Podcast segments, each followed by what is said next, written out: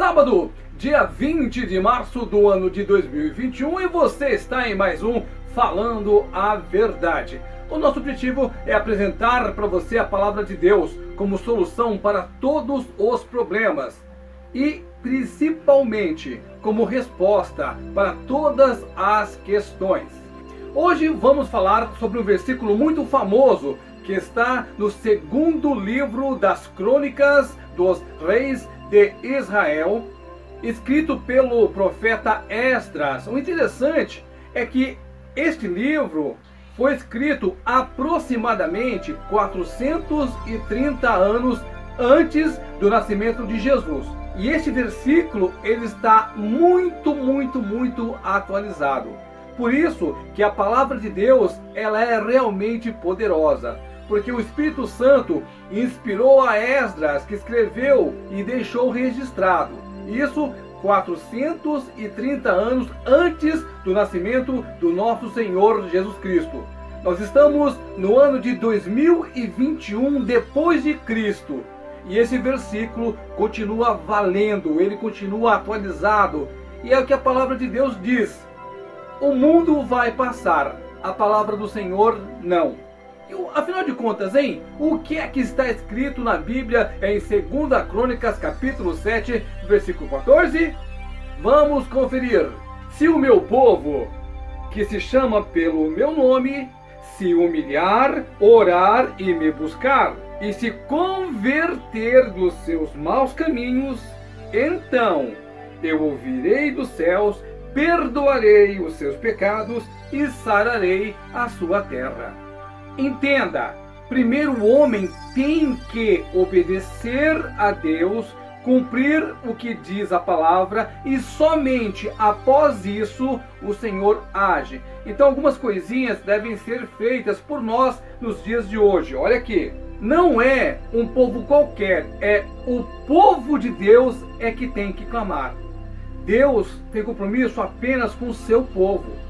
Por isso que nós temos que pregar a palavra para que mais pessoas venham para esse rebanho, para que mais pessoas venham a fazer parte do povo de Deus. Deus é bem claro aqui. Se o povo dele, quando ele fala o meu povo, é o povo que aceitou a Jesus como Senhor e Salvador. Esse é o povo de Deus. Então, se esse povo que chama pelo nome do Senhor, primeiro, se humilhar, há diversas frentes pregando que nós não precisamos de nada além de nós mesmos. Isso vai contra a palavra do Senhor. Nós devemos nos humilhar perante o Senhor. O que, é isso? É admitir que sem Jesus nós não podemos fazer nada, é admitir que a nossa vida só tem sentido com Jesus. Isto é se humilhar. Quando você acha que você pode tudo e que tudo depende de você e que tudo está nas suas mãos, você está sendo o quê? Arrogante, orgulhoso, é a tal da soberba. Aí você não está agradando ao Senhor. Então, primeira coisa, o povo tem que se humilhar. Segunda coisa, orar. Estamos vivendo dias difíceis e a oração faz-se mais do que antes muito necessária. Orar não é você repetir aquelas palavrinhas de sempre. Orar é você falar com o Senhor nosso Deus é você derramar o seu coração diante do Pai, é você expor para Ele o que é que está acontecendo com você. Você também pode interceder para aquela pessoa que está sofrendo, para aquela pessoa que está em situação talvez até pior que a sua. Então, oração são vários níveis de oração, existem diversos tipos de oração, mas o mais importante é orar. Aí diz aqui: buscar a Deus você tem tempo para a novela, você tem tempo para o futebol, você tem tempo para o videogame, você tem tempo para tudo, menos para Deus. Aqui diz que nós precisamos buscar ao Senhor. O que é que você vai fazer? Você vai escolher uma hora do seu dia ou da noite e reservar aquele espaço só para o Senhor. Aí você vai orar, você vai ler a palavra, você vai cantar, eu não sei o que, que você vai fazer, mas você vai reservar um tempinho durante o dia, não importa se é de dia, de noite, de madrugada, mas você tem que reservar um tempinho para buscar ao Senhor. E tem mais ainda. A principal coisa deste versículo é se converter dos seus maus caminhos. O pecado cria uma barreira entre você e Deus.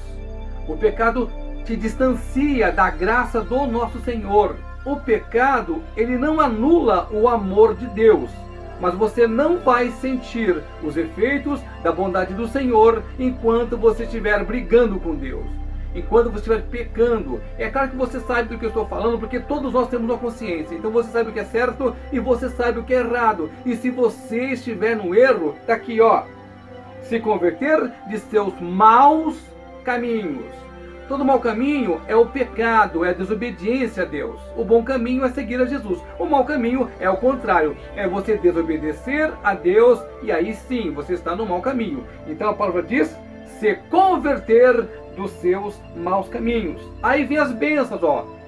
Então, depois que você fizer tudo isso, então, diz o Senhor, eu ouvirei dos céus, perdoarei os seus pecados e sararei a sua terra. Eu nem preciso entrar aqui no caso da pandemia, porque não é de hoje.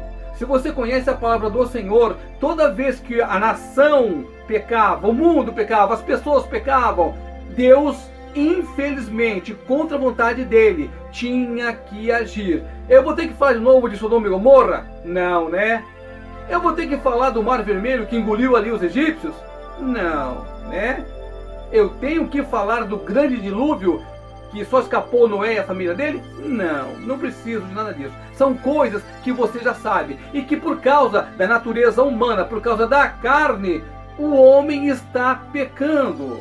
E o mundo está aí tragando a quem quer que possa.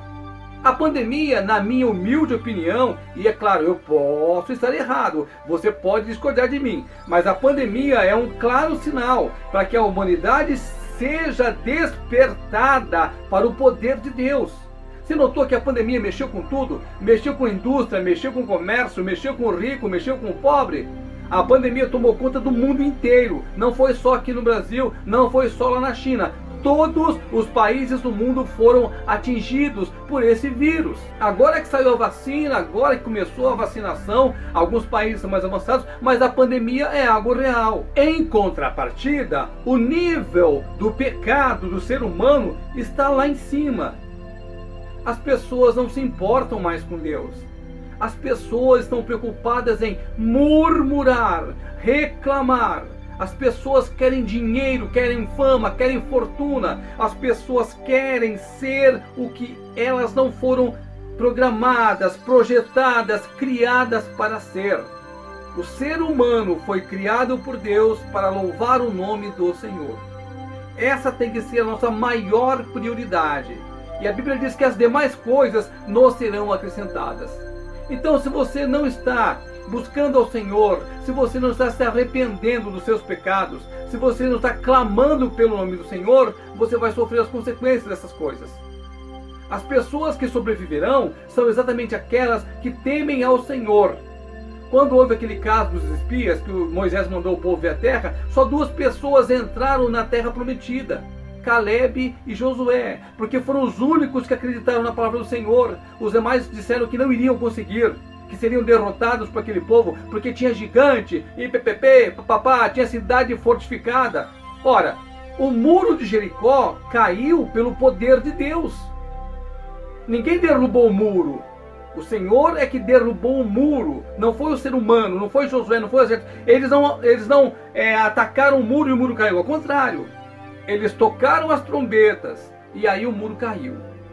Na pandemia e qualquer outra ia que venha por aí, e eu sei que ela virá, a mesma solução, a mesma vacina. Temor ao Senhor. Buscai ao Senhor, porque hoje ainda você pode encontrar. Buscai ao Senhor enquanto Ele está próximo. Vai chegando um dia, meu amigo, minha amiga, que não vai sobrar mais nada. E aí então será tarde demais. Não tenha medo da pandemia, ela vai passar. Tenha medo de morrer sem Jesus. Aí a sua alma vai para o inferno e aí de lá não vai sair nunca mais. Creia no Senhor, faça a coisa certa, leia a palavra de Deus, tenha bom ânimo e você passará pelo fogo, passará pela água e o Senhor vai te exaltar. Então leia, reflita. Segundo livro de Crônicas, capítulo 7, versículo 14.